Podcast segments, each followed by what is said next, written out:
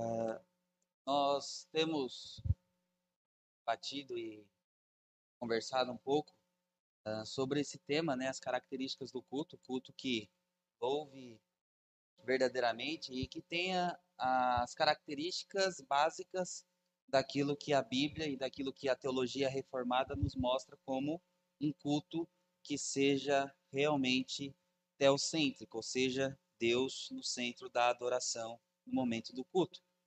É, nós utilizamos nos, nas duas semanas que, que estamos debatendo esse tema o Salmo 96, só que eu queria utilizar agora o Salmo 150. Salmo de número 150, nós iremos fazer a leitura de todo o Salmo. Aqui, basicamente, caracteriza-se a, a forma básica e essencial do que significa o culto e a adoração ao nome de Deus. Salmo 150 nos diz assim: Aleluia! Louvai a Deus no seu santuário, louvai-o no firmamento, obra do seu poder. Louvai-o pelos seus poderosos feitos, louvai-o consoante a sua muita grandeza. Louvai-o ao som da trombeta, louvai-o com saltério e com harpa. Louvai-o com adufes e danças, louvai-o com instrumentos de cordas e com flautas. Louvai-o com símbolos sonoros, louvai-o com símbolos retumbantes. Todo ser que respira, louve ao Senhor. Aleluia. Oremos. Pai eterno, obrigado, Deus, por mais um dia que o Senhor tem dado. Obrigado por esta manhã, obrigado pelo sol. Obrigado, Deus, por tudo aquilo que o Senhor tem nos oferecido, por sua bondosa mão. Gratos somos, ó Deus, por esse momento de estarmos aqui aprendendo um pouco mais sobre o que significa culto e adoração ao teu poderoso nome. Obrigado, Deus, pela leitura que foi feita da tua palavra, que ela realmente ressignifique o que significa adoração a ti e que possamos adorar, louvar ao Senhor da forma como o Senhor mesmo requer de cada um de nós e que esta amada igreja, cada irmão e aqueles que estão também nos assistindo, Pai, sejam abençoados, esclarecidos o seu entendimento sobre a importância de adorar o teu poderoso nome, segundo aquilo que o Senhor mesmo predetermina. Pedimos isso e essa iluminação pelo Santo Espírito, pelo nome de Cristo Jesus, que nós oramos e pedimos. Amém. O livro dos Salmos, como nós sabemos, são divididos em cinco livros.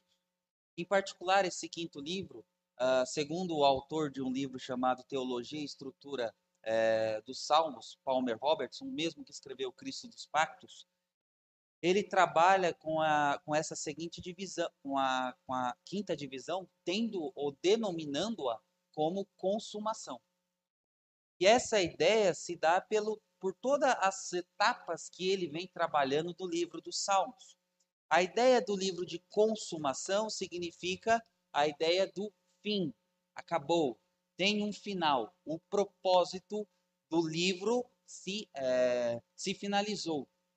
E o Salmo, o Salmo, o livro quinto do Salmo, do livro dos Salmos, ele trabalha com essa característica e nós percebemos que desde o Salmo 107 até o Salmo 150, há salmos que retomam e, colo e colocam Deus como centro realmente da adoração do povo de Deus. Não é que os outros salmos não tenham isso, tenham, tem, tem. Mas a característica do Salmo 150 é que, do, do livro quinto, perdão, irmãos, é que tudo remonta à ideia de Deus estando no centro e ele sendo a base da adoração do povo. Porque o povo havia passado por situações um tanto que é, catastróficas, pelo fato de que eles se tornaram rebeldes contra Deus e aí receberam em si a punição do seu pecado. Porque o homem, ou porque o povo Judá, acreditava muito que a salvação deles estava centrada na, na ideia do reino davídico. Então, se há um rei davídico, é, um reino ou um, um rei da linhagem de Davi, não há nenhum problema. Nós iremos passar por qualquer, qualquer tipo de situação. E os salmos que vêm trazer, trazer essa ideia, principalmente do livro do livro quinto, que é a partir do Salmo 107 até o Salmo 150, caracteriza e denota essa, é, essa característica que o povo estava retomando para si. A ideia de que Deus é o centro da adoração. E nada melhor do que terminar o livro que se chama Consumação com, com, com louvor a Deus. Porque tudo que há, uh, de tudo que nós entendemos pela, pela própria revelação bíblica, termina em louvor a Deus. A criação do homem, o homem foi criado para adorar e glorificar a Deus, uh, pra, com esse fim que o homem foi criado. Nós vemos também o livro de Apocalipse, que o livro de Apocalipse não é simplesmente o livro que mostra o final das, de todas as coisas, mas aponta para a adoração que nós iremos fazer com Deus, que é a adoração final. O Salmos, o, o livro de Apocalipse, não é simplesmente o livro que nós devemos ter medo, porque olha, vai vir uns bichos aí com cara de leão, com cauda de escorpião, que vai abrir. Não, mas o Salmos, o Apocalipse, demo, demonstra como será o final das coisas e todas as coisas remontam sempre em adoração a Deus. Se vocês repararem, sempre tem o número 7, e, e, e o número 7 é sempre aquela ideia de que haverá o fim, mas o fim para aqueles que são de Deus, os cordeiros, aqueles que são escolhidos, que são os eleitos do cordeiro, eles adorarão a Deus no sétimo dia. Quem será punido serão aqueles que são ou receberam em si a marca da besta.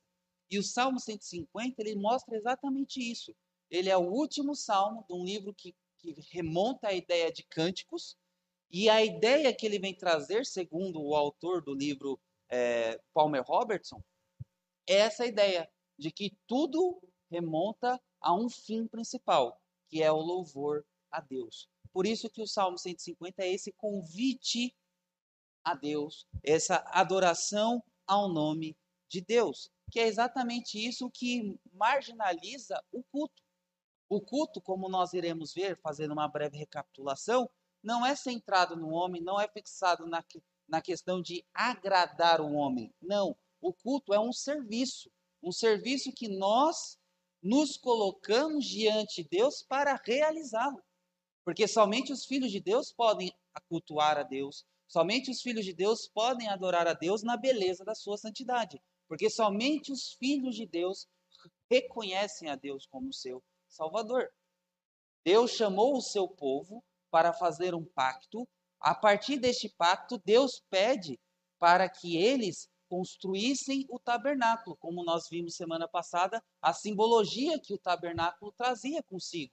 Mas antes do povo ter esse pacto, o povo não tinha esse contato direto com Deus. Era Moisés que era o intermediário do Agora que o povo reconhece, que conhece a Deus, que tem essa função de estar ali diante de Deus, eles têm a liberdade de adorar segundo aqueles ritos e cerimônias presos ali, fixados no, na, nas simbologias do tabernáculo, adorar o nome de Deus. Uh, fazendo uma breve recapitulação para aqueles que estão nos assistindo pela primeira, pela primeira vez, estão nos acompanhando aqui presencial a aula pela primeira vez, nós debatemos esses tópicos. Uh, nós, primeiramente, definimos ter, os termos culto e adoração, de, deduzindo, é, trazendo a ideia de que a adoração resulta no culto. A adoração é o, é, é o esquema todo, é o fim principal de tudo para trazer a ideia do culto. O culto é, é a externalização da nossa adoração. Nós temos o culto porque precisamos adorar a Deus. E nós adoramos na forma do culto. Uh, o culto é pautado na Bíblia porque não devemos é, nos fixar em modismos, pelo contrário, nós temos a Bíblia como nosso é, regente, como a nossa regente, e ela deve ser sempre aquela que rege, porque ela é inspirada por Deus, porque é ela que nos mostra aquilo que devemos fazer, aquilo que devemos nos fixar, e ela é imutável. Não há mudança nela.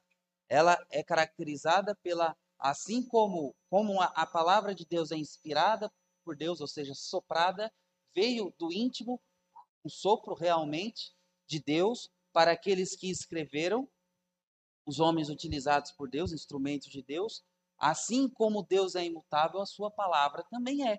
Por isso que nós a utilizamos como base de adoração ao nosso Deus. Não existe outro meio, não existe outra forma de adorar a Deus. Como o reverendo Ageu mesmo diz, no culto e adoração, Deus não requer criatividade, mas ele exige de nós fidelidade. Ah, porque se a gente pintar a igreja de tal cor, porque se a gente colocar uma luz, se a gente colocar uma dança, Deus não quer, requer esse tipo de, de, de criatividade em nós, mas Ele quer fidelidade.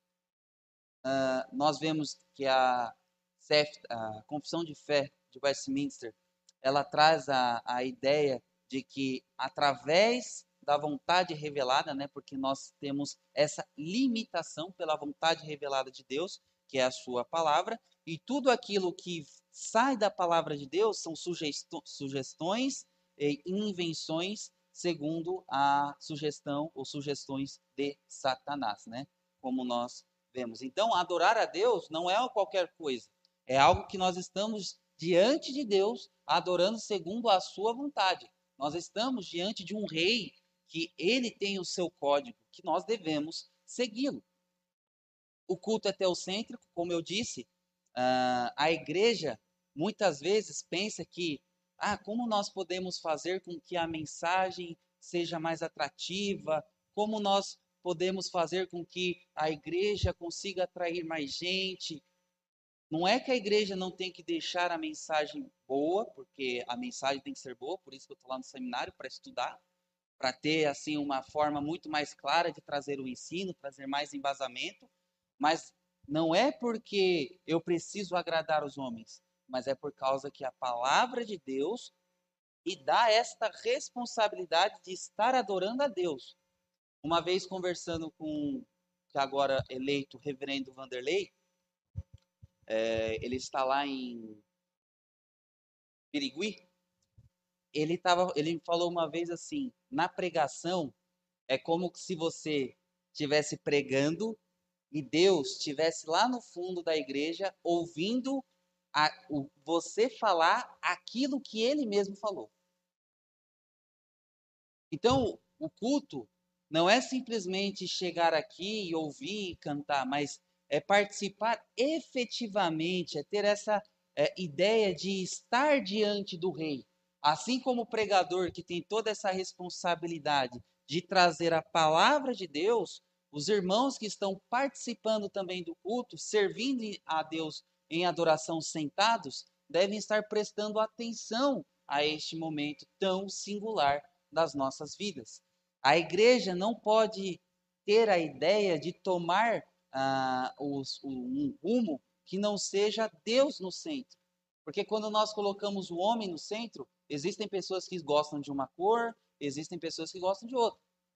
Existem pessoas que gostam de um, de um pregador que fala de um jeito e outros que falam de outro. A igreja de Corinto é um exemplo disso. Ah, eu sou de Apolo, eu sou de Paulo, eu sou de Cefas. Só que Paulo, quando escreve para eles, fala assim: Olha, não sei por que vocês estão se degladiando, estão se matando por causa disso, porque tanto Apolo quanto eu, quanto Pedro, somos servos de um único Senhor, que é Jesus. E nós estamos servindo a Ele. O culto é a mesma forma. Nós não podemos pensar que, ah, eu preciso é, evitar esse tipo de palavra ou esse tipo de pregação, porque vai fazer com que a pessoa se sinta é, confrontada. E hoje em dia a gente não pode trazer esse tipo de pregação, porque uma igreja confrontada é uma igreja que, que não trabalha, uma igreja que sai do seu convívio com os irmãos, porque existem é, pessoas melindrosas. Não, nós devemos pregar o que a palavra de Deus mesmo. Ela que nos marginaliza, é ela que nos pauta. Não existe outro meio de adorar a Deus se não for pela palavra. E o culto é baseado nele, não em nós. É... O culto também é responsivo, como eu estava falando. A ideia de responsivo é a ideia de que muitas vezes nós pensamos que somente aqueles que estão ali na frente estão adorando a Deus. Somente eu que estou aqui falando com, com os irmãos, com a igreja que está adorando a Deus. Porque, ah, eu estou sentado. Eu não estou fazendo mais nada. Eu só estou sentado. Não. O culto é uma ação racional. Nós devemos prestar atenção no que está sendo dito. Uma das características que a reforma trouxe consigo foi de que todos deveriam ter a palavra de Deus em mãos. Por isso que Lutero traduziu para o alemão, por isso que teve grandes pessoas é, é, e grandes reformadores e pré-reformadores que utilizaram desta uh, premissa para fazer com que a palavra fosse amplamente divulgada, porque é necessário que nós compreendamos o que está sendo dito. Por isso que temos a palavra de Deus. Por isso que quando nós estamos lá na frente, nós falamos assim: igreja, abram suas Bíblias. Não é simplesmente porque eu estou falando, eu sou o orador da turma, que significa que eu estou sendo é, mais abençoado do que a igreja. Não, todos nós devemos estar concentrados no culto. E como nós falamos do tabernáculo, Deus utilizava os sentidos do homem para que ele se tornasse o momento de adoração e culto lá do sacrifício que acontecia no tabernáculo. Deus fazia com que os, os sentidos do homem, a visão, o seu olfato, a, a sua audição, estivessem todas concentradas para aquele momento que estava acontecendo, o culto. E muitas vezes nós, quando chegamos na igreja, nós não, não nos preparamos. Ou muitas vezes chegamos em cima da hora, ou muitas vezes nós estamos ouvindo o pregador falando e, e, e a nossa mente já está pensando no que vai acontecer na segunda-feira. Não é dessa forma. O culto sendo responsivo é a ideia de que eu também tenho a responsabilidade de estar concentrado, fixo no que está acontecendo dentro do culto, nos momentos de culto, cada etapa do culto. Adoração, invocação, contrição, mensagem, aplicação desta mensagem, responso que a igreja faz em relação à a, a, a, mensagem e é, é, desta forma que nós devemos encarar o culto. Não é só o pastor que está cultuando e eu só estou ali, não, todos participando. É, é interessante destacar que até mesmo nas orações, quando pedimos para que se coloque em pé o irmão para que se dirija toda, toda a congregação em oração, nós usamos os pronomes no plural. Nós, perdoe os nossos pecados, esteja nos assistindo, porque o culto não é singular, mas todos estão efetivamente participando do culto e adoração a Deus.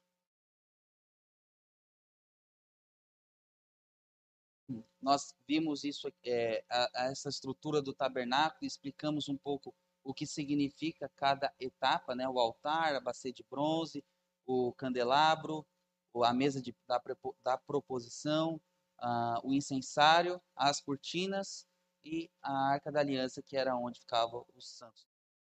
E baseado em tudo aquilo que nós vimos eh, na semana passada, explicando cada passo a passo e mostrando a forma como que era feito o culto, que era uma forma trabalhosa e cheia de seus, seus significados e ritos, nós percebemos uma, uma questão, que quando Cristo veio, ele carregou consigo toda essa essencialidade que antigamente era realmente necessária para adorar a Deus. Agora, uh, para se chegar a Deus, simplesmente nós oramos e pedimos pelo nome de Cristo Jesus. Antigamente nós tínhamos que trazer o cordeiro de casa, chegar na frente do altar, ter a, a, a degola do animal, nós, a pessoa que estava sacrificando com a cabeça, com a mão na cabeça do animal, porque a ideia é o seguinte: a minha culpa está recaindo sobre aquele animal que não fez mal nenhum. Depois disso, tinha que cortar o animal, tirar, fazer toda aquela limpeza, aspergir o sangue no altar e em mim, para dizer a ideia da purificação pelo sangue e até chegar à presença de Deus. Mas em Cristo, o culto é simples. O culto é simples porque em Cristo as cerimônias e rituais que eram ordenados são deixados e agora vivemos por causa da mediação de Cristo. Temos o acesso livre a Deus, a entrada ao Santo dos Santos está acessível. Uma das frases que o reverendo Ageu deu em, seu, em, seu, em sua palestra sobre o culto, baseado na teologia reformada, foi de que, por meio de Cristo, todas as vezes que nos colocamos diante de Deus em culto, nós estamos diante dos santos dos santos. Todas essas etapas que nós vemos aqui, o altar, bacia de bronze, candelabro, mesa da proposição, incensário, traspassar pela cortina que acontecia uma vez ao ano, para assim colocar o sangue na uh, no, no o sangue da expiação em cima aqui do, das asas dos querubins que simbolizava a Arca da Aliança, simbolizava a presença de Deus, que era onde, que aonde ficava a ideia do Santo dos Santos, que era a presença de Deus ali simbolizada na Arca da Aliança. Isso acontecia uma vez ao ano. Agora, todos os domingos, nós tem esses, essas etapas, nos colocamos diante de Deus, diante de Deus, no Santo dos Santos, por meio de Cristo Jesus. Perceba a beleza disso. Nós agora temos acesso àquele que nós não tínhamos. Nós agora podemos orar pelo nome dele e pedir pelo nome dele, situação na qual nós não tínhamos. E por meio dele, por meio do seu sangue, Deus se torna acessível a nós. Por meio dele, agora nós não nos colocamos prostrados com o rosto em terra, mas pelo contrário, nós podemos olhá-lo e chamá-lo de mestre. Podemos olhá-lo e chamá-lo de meu Salvador. No Antigo Testamento, Deus utilizou elementos sensoriais para ensinar o povo a forma como deveria ser cultuado. As cores do tabernáculo, o incenso utilizado para queimar diante dele, o óleo usado para ungir os seus escolhidos. Tudo isso trazia essa ideia, essa preparação para aquilo que significava Cristo Jesus e significa até os dias de hoje, porque através dele nós temos acesso ao Pai. Através dele, que está sentado à direita, nós podemos sermos reconhecidos como filhos de Deus, como escolhidos. Nós não somos mais estranhos. Nós não ficamos mais no átrios dos gentios, como existia ali no templo de Salomão, aonde os gentios ficavam de longe, vendo toda a ação do culto dos judeus, aonde eles viam todo o sacrifício e todo aquele ritual que acontecia. Eles ficavam de longe, mas agora nós estamos participando efetivamente. Nós fazemos, tomamos parte da mesa do Senhor, que é a Santa Ceia. E por causa disso, nós devemos entender a beleza e o significado do que o sacrifício de Cristo traz e demonstra a nós todos os momentos que estamos diante de Deus. Estar aqui reunido como povo de Deus era algo impensado. Lembre-se lá daquela história de quando Eliseu fez a cura, se não me engano, de Naamã. E Naamã, quando é, ia para sua terra, ele, ele reconheceu o Deus de Eliseu como o único Deus, o Deus de Israel como seu único Deus. E perceba que Naamã, ele tem que levar um pedaço da terra de Israel para poder adorar a Deus. Porque ele entendeu que se somente naquela terra podia se adorar a Deus. E por isso que ele precisou levar aquele pedaço de terra consigo para fazer uma adoração a Deus naquele pedaço de terra. Imagine o quão complicado e o quão difícil seria para nós, que estamos muito longe daquela terra chamada Terra de Israel, trazer um pedaço da terra, com certeza, se contar toda a, todos aqueles, todas as igrejas que são chamadas de cristãs por causa de Cristo Jesus, Israel não teria terra mais. De, tão, de tantas, tantas pessoas que teriam tirado um pedaço daquela terra. Mas por meio de Cristo Jesus, nós não precisamos mais disso. Simplesmente, nós podemos adorar a Deus segundo aquilo que Ele mesmo nos ensina através de Sua palavra. Tanto no Novo Testamento quanto agora, vivemos uma nova fase. Nós não precisamos desses elementos sensoriais, nós não precisamos dessas, uh, desses ritos que já se passaram por meio de Cristo.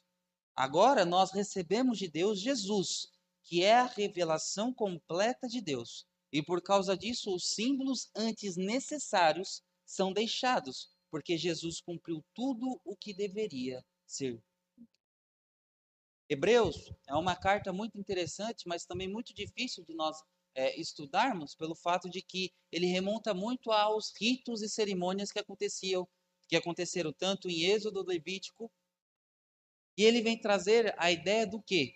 O propósito da carta aos Hebreus era porque judeus que se converteram ao evangelho estavam querendo voltar ao judaísmo por causa da perseguição que estavam sofrendo. Por isso que o, a carta aos Hebreus, o autor aos Hebreus, vem trazer a ideia de Cristo, o sacrifício de Cristo ser superior àqueles que aconteciam tanto em, uh, em Êxodo quanto em Levítico. Porque aqueles deveriam ser refeitos sempre, toda vez quando nós chegássemos ou, de, ou quando nós nos colocava, colocássemos diante de Deus.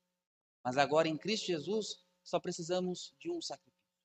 E esse sacrifício é totalmente eficaz. Não precisamos mais de sangue de bodes, não precisamos mais de sangue de bezerros e de cordeiros. Antes, o Filho de Deus, o próprio Deus encarnado, encarnado, encarnado, se ofereceu para nós, por nós, e agora temos essa liberdade de ter o livre acesso. Chegamos, podemos chegar confiadamente ao seu trono de graça, como diz lá em Hebreus 4, versículo 16. Nós podemos chegar confiadamente em Cristo, por meio de Cristo Jesus e nos colocar diante do Pai, pois ele é o sumo sacerdote perfeito. O templo de Jerusalém não é mais fundamental para a adoração. Ele já cumpriu o seu papel. Agora Cristo é o templo. Em razão disso, que Jesus pode dizer que vem a hora na qual os verdadeiros adoradores não mais precisarão adorar em Jerusalém, mas adorarão em espírito e em verdade. João 4, 21, 24. Jesus cumpre e substitui o templo terreno de Jerusalém. Ele agora é o lugar onde os verdadeiros adoradores adoram a Deus. O templo tem todo um significado e carrega muito esse significado de adoração, porque ele representava a presença de Deus. Só que Cristo Jesus mesmo, ele traz consigo essa uh, imagem de Deus perfeito.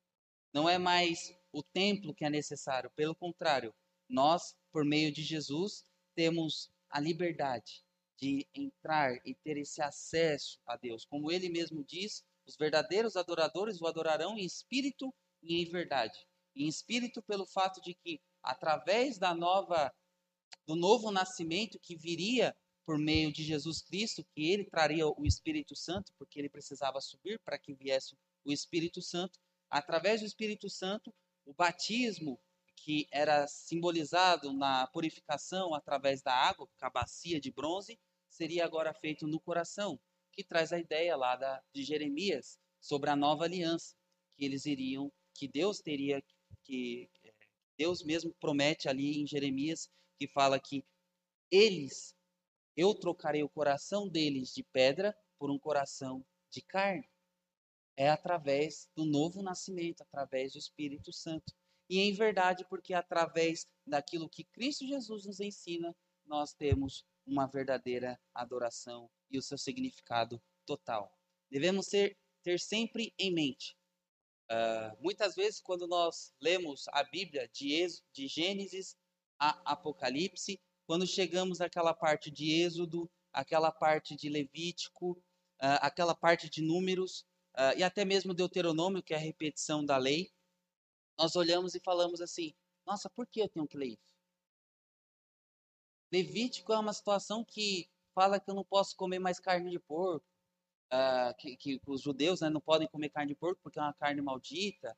Uh, números vem falar sobre as questões de números, a quantidade do povo. É uma situação desnecessária, não precisava ter. Devemos ter em mente que tudo o que está sendo escrito simbolizava a Cristo. A ideia de um cordeiro sem mácula, cordeiro perfeito, simbolizava Cristo. Por isso que lá em Malaquias, quando o povo ia adorar a Deus e trazia um cordeiro uh, com mancha, um, um cordeiro manco ou cego, Deus se revoltou com o seu povo. Porque eles sabiam que deveriam ser feitos e eles não fizeram.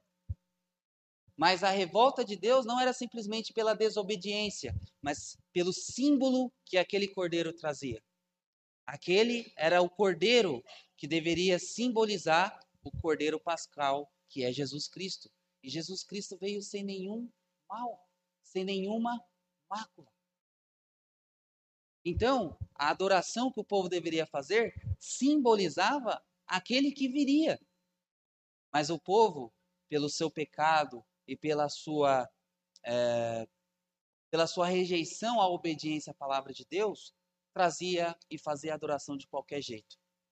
E Jesus Cristo não veio de qualquer jeito. Por isso que o próprio, próprio Deus condena a adoração que estava sendo feita. Então, devemos ter essa ideia de que tudo o que está sendo relatado no Antigo Testamento apontava para. E nós temos agora a revelação completa, que nos mostra quem realmente é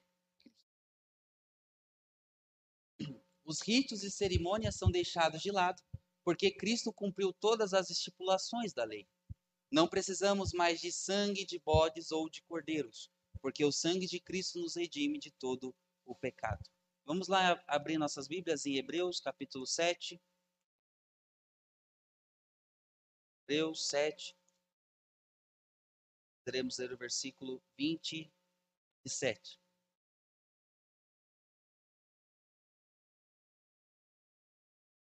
Nos diz assim a palavra de Deus, Hebreus 7, 27. E não tem necessidade, como os sumos sacerdotes, de oferecer todos os dias sacrifícios, primeiro por seus próprios pecados, depois pelo do povo, porque fez isto uma vez por todos, quanto a si mesmo, quando a si mesmo se ofereceu. Aqui ele estava, está falando realmente sobre a ideia do sacerdócio perfeito de Cristo Jesus. Não sei se os irmãos lembram, mas na semana passada nós trabalhamos a ideia do sacrifício. E uh, não sei também se eu falei, mas se eu não falei, uh, eu vou falar agora. Se eu já falei, é só para enfatizar. Os sacerdotes, antes de começar o serviço deles de adorar a Deus, eles deveriam sacrificar uh, tanto de manhã quanto na viração do dia. Sacrificar por causa dos próprios pecados deles. E se eles não fizessem isso, eles não seriam aceitos diante de Deus. E é aquilo que o, o autor aos Hebreus está falando. Eles necessitavam de que alguém, de que eles, ou de que o sangue fosse vertido por causa dos pecados dele. Em Cristo Jesus não há necessidade, porque ele fez isso uma vez, quando ele se ofereceu. Não pelos pecados dele, porque ele era perfeito, mas pelos nossos próprios pecados. E agora ele serve a Deus é, é, face a face. Hebreus 9, do 13 ah, ao 14.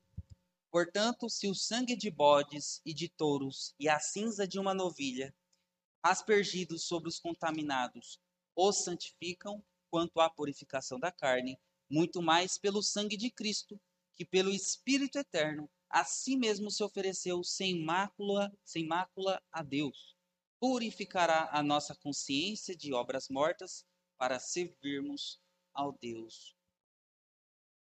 Também é, Hebreus 10, do 1 ao 4. Ora, visto que a lei tem sombra dos bens vindouros, não a imagem real das coisas, nunca jamais pode tornar perfeitos ofertantes com os mesmos sacrifícios que ano após ano perpetuamente eles oferecem outra sorte, não teriam cessado de ser oferecidos, porquanto os que prestam culto, tendo sido purificados uma vez por todas, não mais teriam consciência de pecados? Entretanto, nesses sacrifícios faz-se a, faz a recordação de pecados todos os anos, porque é impossível que o sangue de touros e de bodes remova pecados. A ideia que o autor está querendo dizer é que o símbolo do sangue vertido era por uma purificação do seu pecado. Contudo, eles uh, não purificavam o pecado. Era um símbolo da ideia do pecado e, e, e que alguém deveria pagar. Em Cristo, esse símbolo não precisa ser mais feito. O sacrifício diante de Deus, de touros e de, e de bodes, não precisam mais ser feitos, porque uh, o sacrifício e o sangue de Cristo Jesus, esse sim, redime e tira o homem, o pecado do homem. Nos versículos 10 ele diz assim, do, do capítulo 10 de Hebreus: Nessa vontade é que temos sido santificados, mediante a oferta do corpo de Jesus Cristo, uma vez por todas. Ora, todo sacerdote se apresenta dia após dia a exercer o serviço sagrado e a oferecer muitas vezes os mesmos sacrifícios que nunca jamais podem remover pecados. Jesus, porém, tendo oferecido para sempre um único sacrifício pelos pecados, assentou-se à destra de Deus, aguardando daí em diante até que seus inimigos sejam postos por estrado dos seus pés. porque com uma única oferta aperfeiçoou para sempre quanto estão sendo santificados, ou seja, nós. E disto, e disto não nos dá testemunho também o Espírito Santo, porquanto após ter dito, até após ter dito, esta é a aliança que farei com eles depois daqueles dias, diz o Senhor. Porei no seu coração as minhas leis, e sobre a sua mente e sobre a sua mente inscreverei. Acrescenta: também de nenhum modo me, me lembrarei dos seus pecados e das suas iniquidades para sempre. Ora, onde há remissão destes, já não há oferta. As cerimônias não são mais necessárias. O, o sangue dos animais não são mais necessários. Porque aqueles, aquele que está em Cristo Jesus, o seu único sacrifício, os liberta disso. Os tira deste mal. Porque onde há a remissão por meio de Cristo Jesus, mediante a esta oferta, não há necessidade disso. Era, ah, vamos dizer assim, antigamente os sacrifícios eram aceitáveis e perdoavam os pecados, mas não da forma como em Cristo Jesus. Porque em Cristo Jesus, nossos pecados são perdoados para sempre, como o próprio o autor aos Hebreus é, nos diz. Uh, agora, o povo de Deus tem os seus pecados perdoados por meio da fé no sacrifício de Jesus. Agora, o povo de Deus experimenta a sua graciosa presença por meio da fé em Cristo e na habitação do Espírito. Agora, todo o povo de Deus tem íntimo acesso a Deus, não apenas um pequeno número de sacerdotes. Como nós vimos no esquema do tabernáculo, uma vez ao ano o sumo sacerdote entrava na presença de Deus, que era simbolizado pelo Santo dos Santos.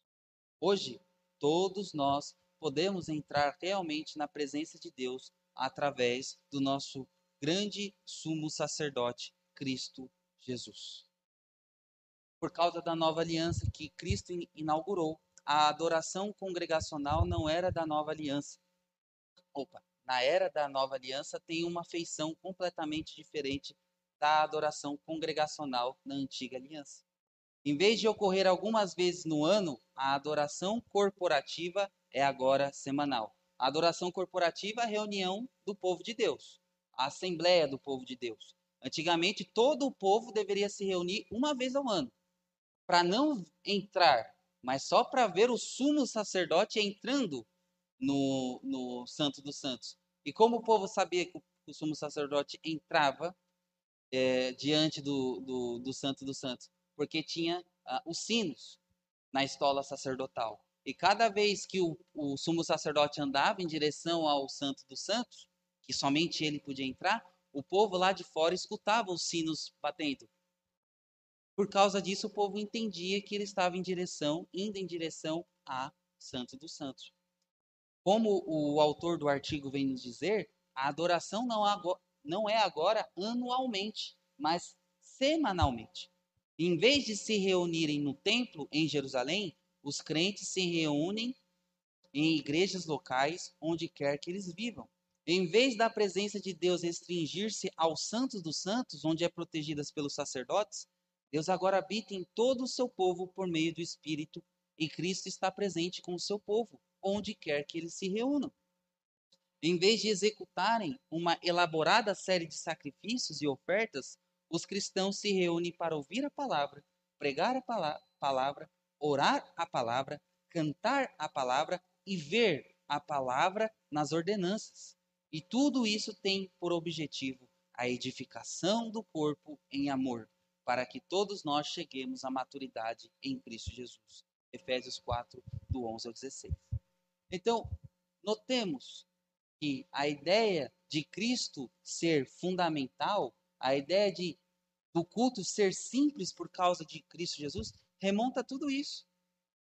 Todas aquelas cerimônias, todas aquelas ofertas que tinham, ofertas de, é, de libação que tinha que queimar, até a farinha, é, oferta de manjares, tudo isso é deixado porque através de Cristo Jesus temos esse livre acesso.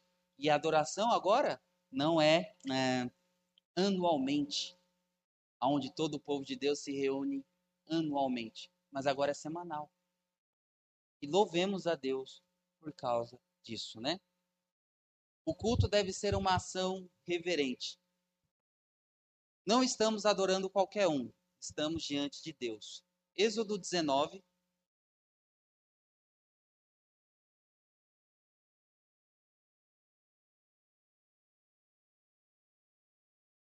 Êxodo 19, versos 16 ao 27. Não, 16 ao 19, perdão. Dei a, a referência. Uh, só dando uma, uma introdução ao que está acontecendo aqui no, Salmo, no Êxodo 19, uh, ah, o povo, depois de eles estarem três meses andando no deserto, uh, no versículo 1 do Êxodo 19 diz: No terceiro mês da saída dos filhos de Israel da terra do Egito, no primeiro dia desse mês, vieram ao deserto do Sinai. Então o povo está diante do Monte Sinai e Deus conversa com ah, Moisés para falar assim: Moisés, eu quero fazer uma aliança com esse povo. E essa aliança é, é para que o povo tenha um objetivo. Versículos 5 e 6 do Êxodo 19. Agora, pois, se diligentemente ouvirdes a minha voz e guardardes a minha aliança, então sereis a minha propriedade peculiar dentre todos os povos, porque toda a terra é minha. Vós me serei reino de sacerdotes e nação santa. São essas palavras que falarás aos filhos de Israel. Então Deus fala, ó, vocês viram tudo que eu fiz com vocês por vocês ali no Egito, vocês viram tudo aquilo que eu fiz, a forma como eu carreguei vocês no deserto, dei maná, dei água para vocês. Agora eu peço, eu ordeno que vocês guardem a minha voz, escutem realmente, atenciosamente as, as minhas estipulações da minha aliança, para que vocês sejam, dentre todos os povos, a minha propriedade peculiar. Além disso, vós me serei reino de sacerdotes, ou seja, a adoração ao meu nome vai acontecer no meio de vós. Vocês é que vão me adorar. A ideia de sacerdotes aqui é a ideia de quem vai prestar o culto. É o meu povo, o meu povo que me adora. E nação santa. A nação santa é um povo escolhido, separado, consagrado a este fim. É vocês, são vocês. Ok.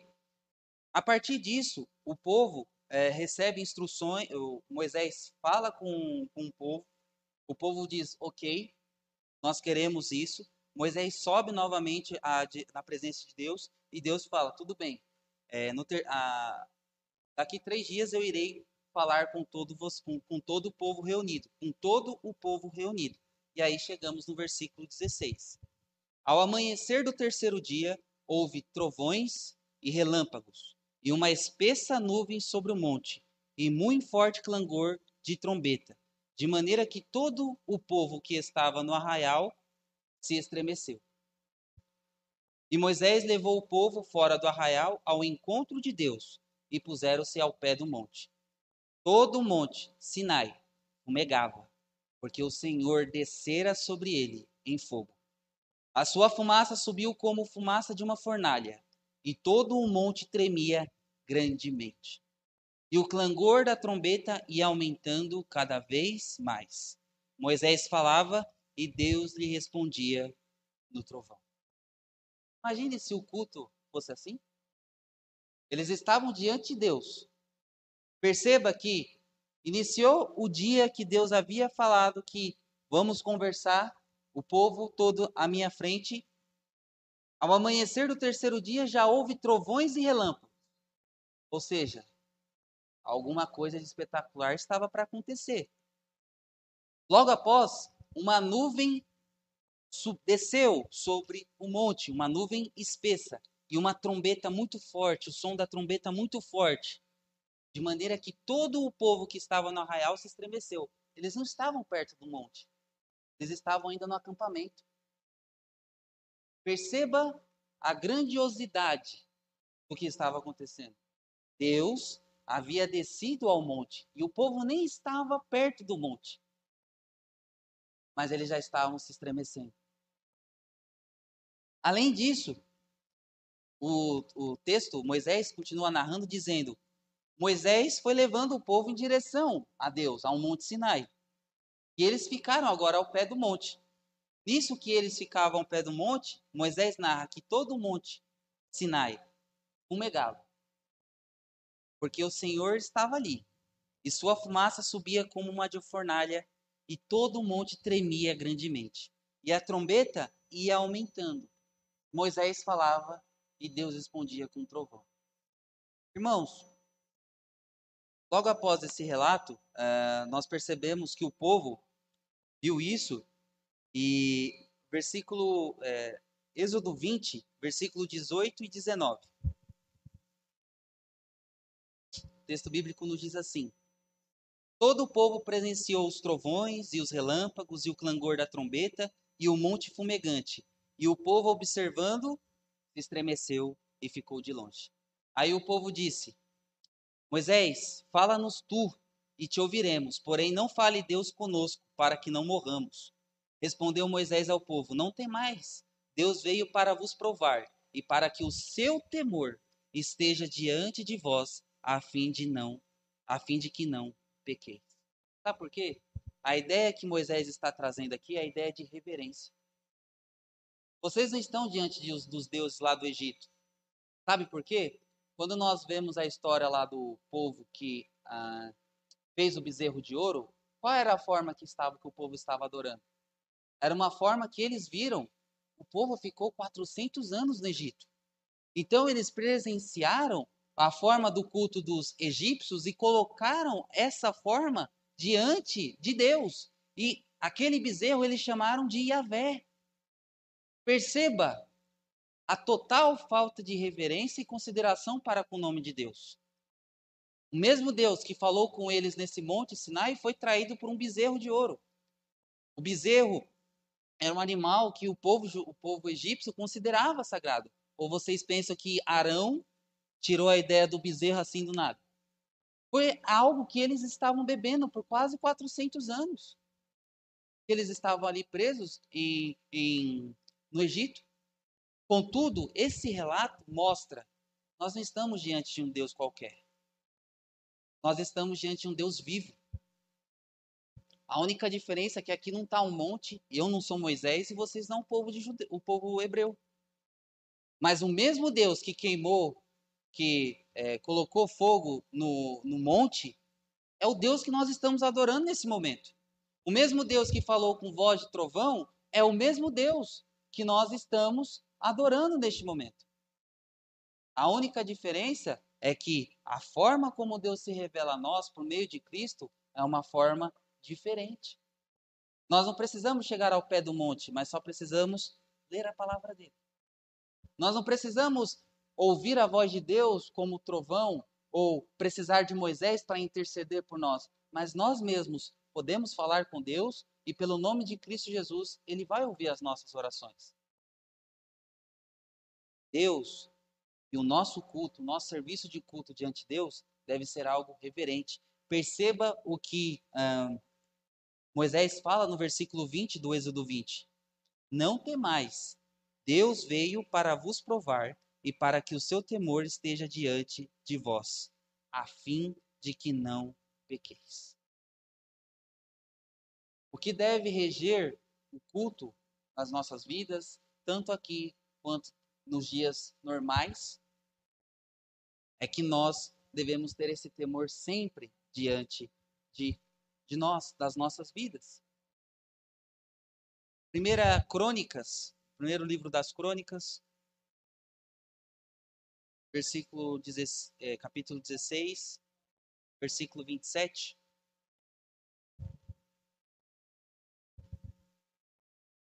Nos diz assim, mesmas palavras uh, do Salmo 96, né? Primeiro Crônicas 16, 27 diz assim: Glória e majestade estão diante dele, força e formosura no seu santuário. Nosso Deus é majestoso. Salmo 29.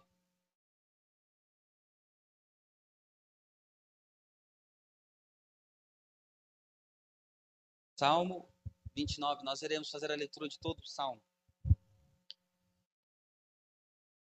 Tributai ao Senhor, Filho de Deus, tributai ao Senhor glória e força. Tributai ao Senhor a glória devida ao seu nome. Adorai o Senhor na beleza da, sua, da santidade. Ouve-se a voz do Senhor sobre as águas. Troveja o Deus da glória. O Senhor está sobre as muitas águas. A voz do Senhor é poderosa. A voz do Senhor é cheia de majestade. A voz do Senhor quebra os cedros. Sim, o Senhor despedaça os cedros do Líbano.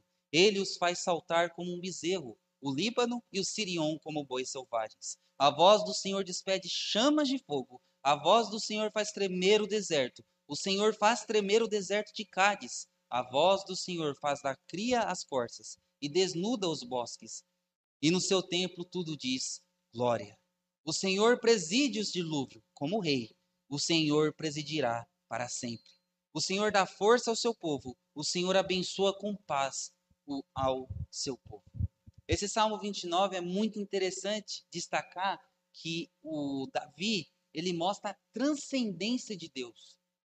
Deus, ele não é menor que a sua criação, mas ele é, é, é majestoso a sua criação, ele é transcendente, ele não está uh, refém da chuva, ele não está refém dos terremotos, antes é a voz dele que faz com que cada coisa haja da forma como ele mesmo determinou. Isso significa a transcendência de Deus. Ele mesmo diz: é, ouve-se a voz do Senhor sobre as águas, troveja o Deus da glória, o Senhor está sobre as muitas águas. Se tem uma coisa que eu particularmente receio muito em fazer, é cruzeiro porque não sei se os irmãos já viram os vídeos que tem na internet sobre os cruzeiros quando estão em tempestade, em alto mar. Quem já viu um cruzeiro de perto sabe que aqueles navios são o tamanho de um prédio de cinco andares quase. Mas quando eles estão no mar e a tempestade está muito forte, eles balançam que nem papel. E o autor, que é Davi, mostra: é o Senhor que está presidindo aquela tempestade. É a voz do Senhor que faz com que tudo aconteça da forma como ele mesmo determinou. Quando e ainda fico admirado quando dá aquelas tempestades, principalmente de verão. É aquele vento que sai arrastando tudo, rajadas muito fortes de vento, aquela chuva, aquele granizo, que a gente olha e fala assim: "Meu Deus do céu, parece que está tudo descontrolado". Mas segundo o salmista, Deus está presidindo. Ele é o Senhor que está à frente. Como o versículo 10 o, afirma, o Senhor preside aos dilúvios. Como rei, o Senhor presidirá para sempre. Então, Deus é um Deus que merece a nossa reverência, porque Ele é um Deus todo-poderoso, porque Ele é um Deus majestoso, porque Ele é um Deus transcendente. E por causa disso, a adoração a Deus deve ser baseada no que ele é, não no que achamos quem ele é. Ele dá mostras suficientes para falar quem ele é. Olha a Bíblia. Ele mostra para nós quem é ele. O primeiro verso da Bíblia já fala: Deus criou os céus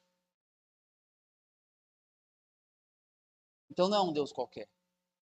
Estudando um pouco sobre a questão da história da criação, num trabalho que eu tive que fazer, uh, muitos, uh, principalmente ali, uh, para quem estudou um pouco de história, sabe que o berço das nações eh, ficava ali perto do Oriente. E grande parte das lendas sobre a criação do mundo partiam da ideia de que o Deus que criou o mundo foi criado. Principalmente na época de, de Moisés, quando ele escreveu o Gênesis, ele entende isso porque Moisés ficou 40 anos no Egito estudando. Ele não era qualquer um. A gente só lembra de Moisés com 80 anos quando ele era pastor e não sabia falar. Mas ele viveu 40 anos no Egito como príncipe diante de Faraó. Então ele era um homem muito capaz, muito estudado. Olha o que ele escreveu. Ele escreveu o Pentateuco. Uh, e é interessante destacar isso que eu estou falando, porque muitos, tanto os babilônios, babilônicos quanto os egípcios, colocavam a criação do Deus a qual eles veneravam, e esse Deus que foi criado criou o mundo. O cristianismo é o único que mostra que o nosso Deus já existia antes de criar. Deus e o cristianismo e a fé hebraica foi a única que colocou a ideia do seguinte: Deus já existia antes de criar tudo. Ele simplesmente era e continua a ser e vai continuar sendo pelos séculos dos séculos. Perceba, nós estamos adorando qualquer Deus. Nós estamos adorando um Deus que criou os céus e a terra. Nós estamos diante de um Deus que faz e que fez o dilúvio acontecer. E ele estava presidindo. Como o Salmo 29 fala, ele, a voz dele ecoa e o terremoto acontece. Ele está regendo tudo e todos. No louvor que o povo redimido deve prestar a Deus, o que ele procura são palavras e pensamentos que resultem da objetiva condição do adorador.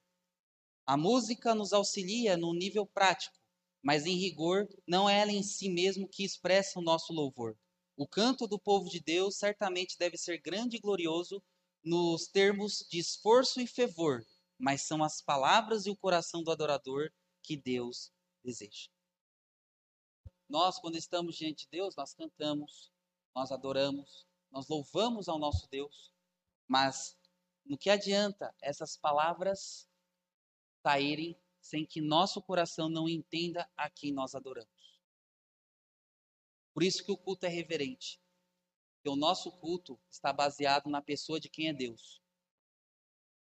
Deus é um ser todo-poderoso. Ele é excelso. Ele é majestoso. Ele é transcendente. Mas mesmo assim, ele quis compactuar conosco. Nos criou, nós pecamos. Mesmo assim, ele mandou seu filho para nos redimir. E através da redenção em Cristo Jesus, nós podemos adorar. E digo mais, como a palavra dele mesmo diz, essa adoração vai perpetuar por toda a eternidade ali nos novos céus e nas novas, na nova terra. O culto é uma ação espiritual.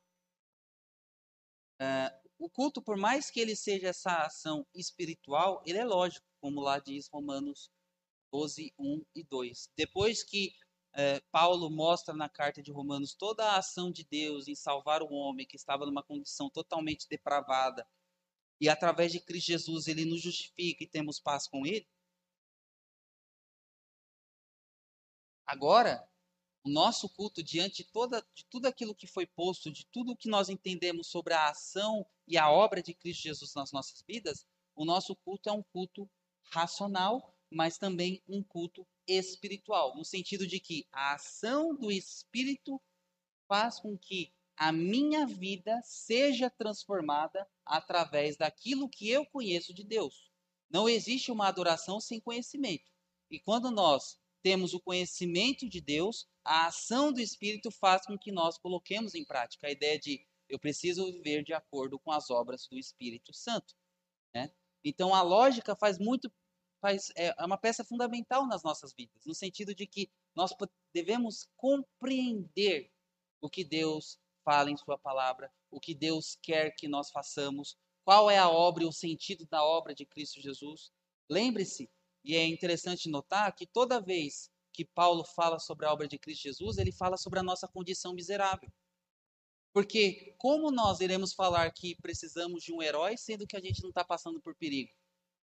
É uma história meio sem nexo. Então ele mostra a nossa condição, que nós somos miseráveis e totalmente carentes de Deus, e através de Cristo Jesus temos essa redenção. Agora nós não oferecemos animais como sacrifícios, mas o nosso próprio eu. A vida inteira do cristão é um ato de serviço sacrificial a Deus.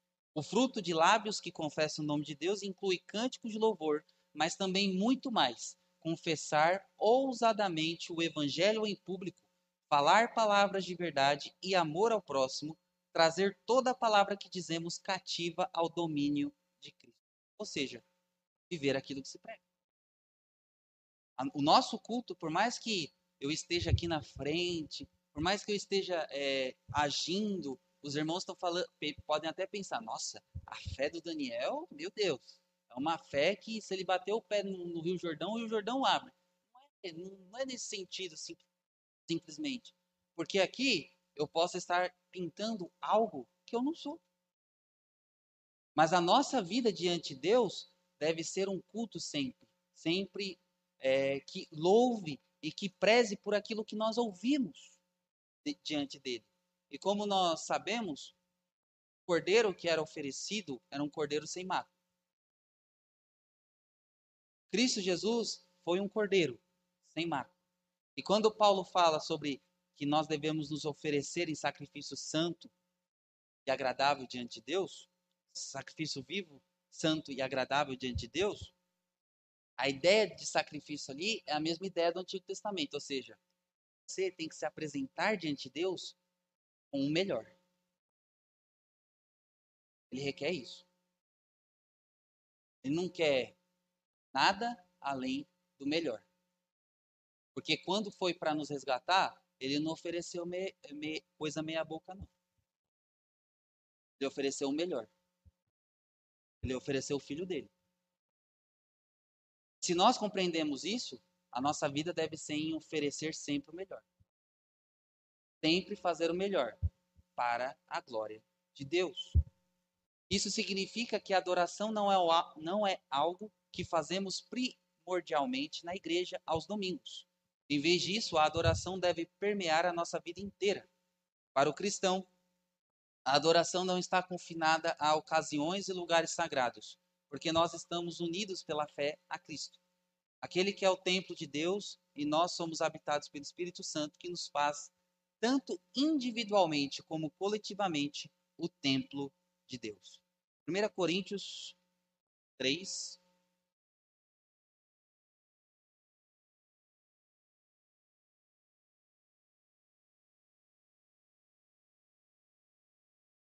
Coríntios 3, 16 ao 7.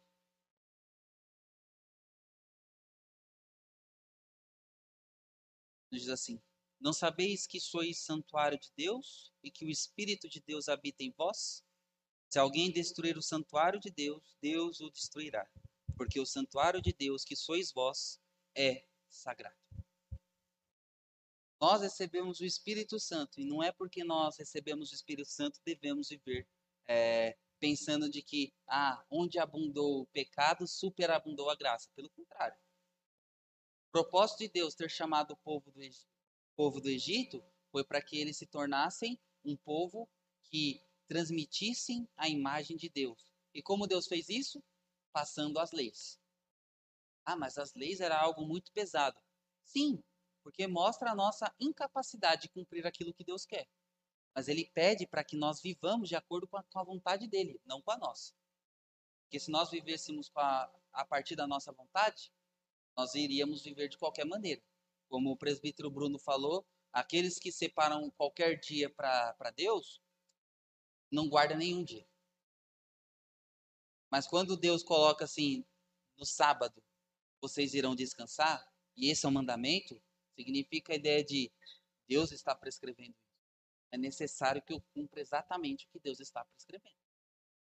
Nós somos santuário do Espírito Santo. Somos algo consagrados a Deus. E por causa disso, a nossa vida não deve ser vivida de qualquer forma. Porque se nós temos o Espírito Santo, que é um presente de Deus, e nós devemos viver testemunhando de Deus ao mundo como uma nação santa, se nós não fizermos isso, seremos cobrados. E a nossa cobrança será não diante de mim, não diante do pastor, não diante do conselho, mas diante de Deus. E se as nossas atitudes não louvam, não louvam a Deus, a gente está vivendo errado.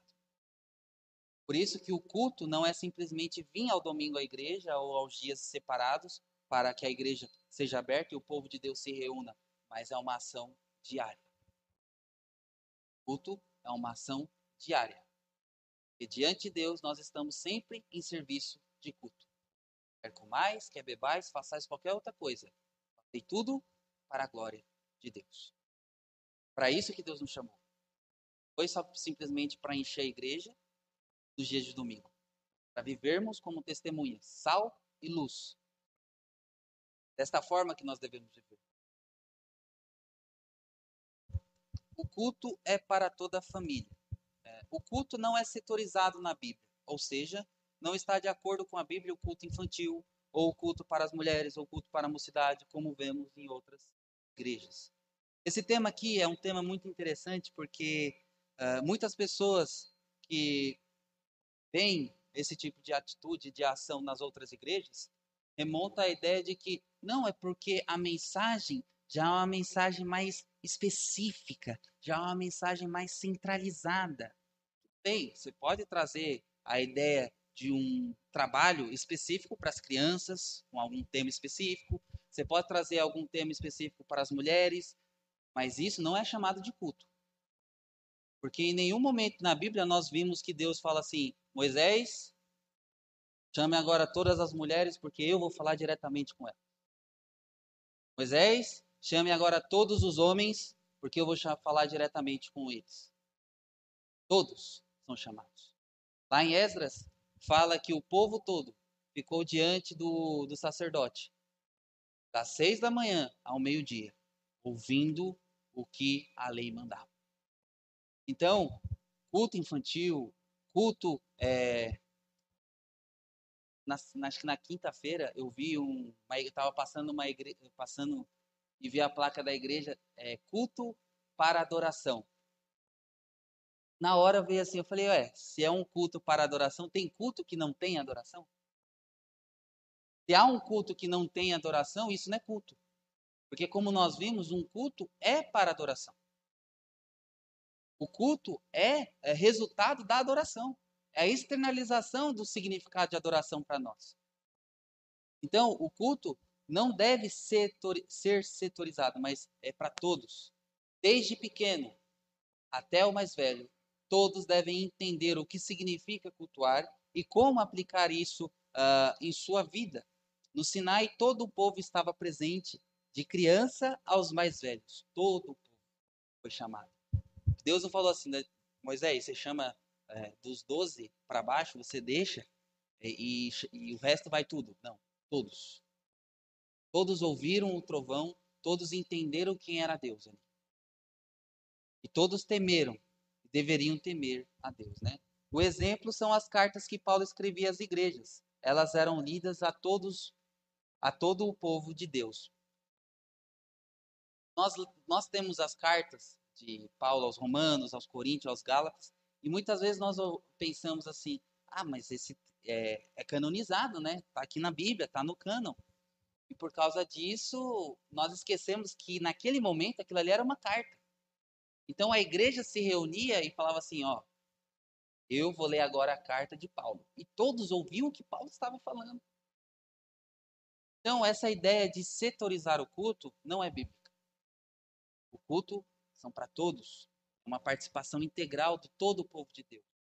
É, para quem para quem quer saber mais, o Piper tem um artigo que vem falar um pouco sobre essa questão da divisão de culto entre o culto infantil, essas, essas, essas, esses pormenores. Ele faz até uma estatística de como, de como é prejudicial para uma criança perder o momento de culto e adoração a Deus. Uma das coisas que é destacado é de que a criança, quando está participando do culto junto com os pais, ela aprende pelo exemplo. Então ela vê o pai, o momento do pai ou da mãe que está ao lado, e vê a forma como cultua, isso ela carrega para a vida toda. Então, você tirar a criança desse momento é você fazer um malefício para a fé da tua família. Ou você fazer um culto separado, uh, pensando que você vai estar agregando as pessoas, pelo contrário, você vai estar separando, porque a ideia do culto é a ideia realmente de que é, são é para todos, para toda a família. O culto é a conclusão da nossa adoração diária. O domingo é onde recomeçamos o nosso culto diante de Deus. Não pensemos que somos chamados para cultuar a Ele somente aos domingos. Nossa devoção a Deus são todos os dias. É um ciclo. A vida do cristão é um ciclo. Domingo inicia um ciclo. Domingo encerra-se um ciclo. Inicia outro. Assim vai durante toda a vida. Aqui é onde nós separamos um dia especificamente e nos concentramos, separamos uma, duas horas do nosso dia, do domingo, e ouvimos o palestrante, ouvimos o, para, o pregador, oramos, cantamos como um povo. Mas individualmente, a nossa adoração deve acontecer em todos os lugares que estivermos. Não é algo que, pense, que devemos pensar que só deve acontecer aqui dentro. Eu sou só eu sou sou só crente dentro da igreja. Todos os lugares. A obra de Cristo é completa e integral. Lembre-se de que, embora a vida inteira seja adoração, a reunião semanal da igreja ocupa um lugar especial na vida cristã. Todos os cristãos são ordenados a se reunirem com, com a igreja. Hebreus 10, 24, 25. Não deixes de é, congregar, né? Frequentar a igreja não é opcional para o cristão. Isso aqui pega. Porque quando nós perdemos a centralidade do culto, a igreja se torna uma opção para nós. Por que você não falta no seu trabalho? Porque não é opção. Porque se você faltar, você é descontado o dia. E se você faltar na segunda, é descontado dois dias ainda. E quem quer perder dinheiro? Mas nós podemos faltar no domingo. Porque não é descontado nada de nós. Essa visão é errada. Se nós não sentimos prazer de estar diante de Deus por duas horas, o que isso vai me fazer entender que eu vou me alegrar de estar diante de Deus por toda a eternidade? Se eu não me sinto bem de estar na igreja, por que eu quero ir para o céu?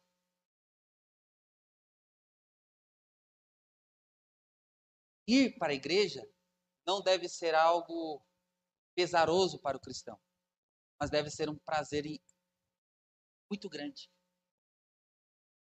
Porque olha o que nós aprendemos sobre o culto e o que ele simboliza para a nossa vida. Ele é o ápice da nossa vida. Nós não estamos servindo a, aos poderes deste mundo, mas nós estamos servindo a Deus Todo-Poderoso. E se isso não mexer com a gente, eu não sei o que vai. O que vai. Isso significa que efetivamente tudo o que uma igreja faz no culto se torna uma prática exigida dos seus membros. E Paulo insta os cristãos a não permitirem que quaisquer, quaisquer regras ou práticas de culto inventadas pelos homens sejam impostas à sua consciência. Conclusão: o culto é pautado pelas Escrituras. Sem ela, não poderemos adorar a Deus conforme Sua vontade. O culto é uma bênção em nossas vidas, porque estamos diante do Todo-Poderoso. O culto semanal é uma conclusão do nosso culto diário. E só podemos adorar a Deus por causa de Cristo. Algumas aplicações. Como estamos encarando o culto? A forma como nos preparamos para o momento de adoração nos mostra o quanto que nos importamos com esses momentos.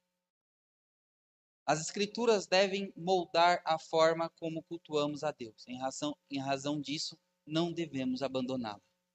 E o culto é é para a glória de Deus e, e não para nos sentirmos melhores. Por causa disso, estar diante de Deus em adoração sempre será prazeroso. Lewis escreve: Nós não seremos capazes de adorar a Deus nas ocasiões mais sublimes se não tivermos adquirido o hábito de adorá-lo nas mais simples.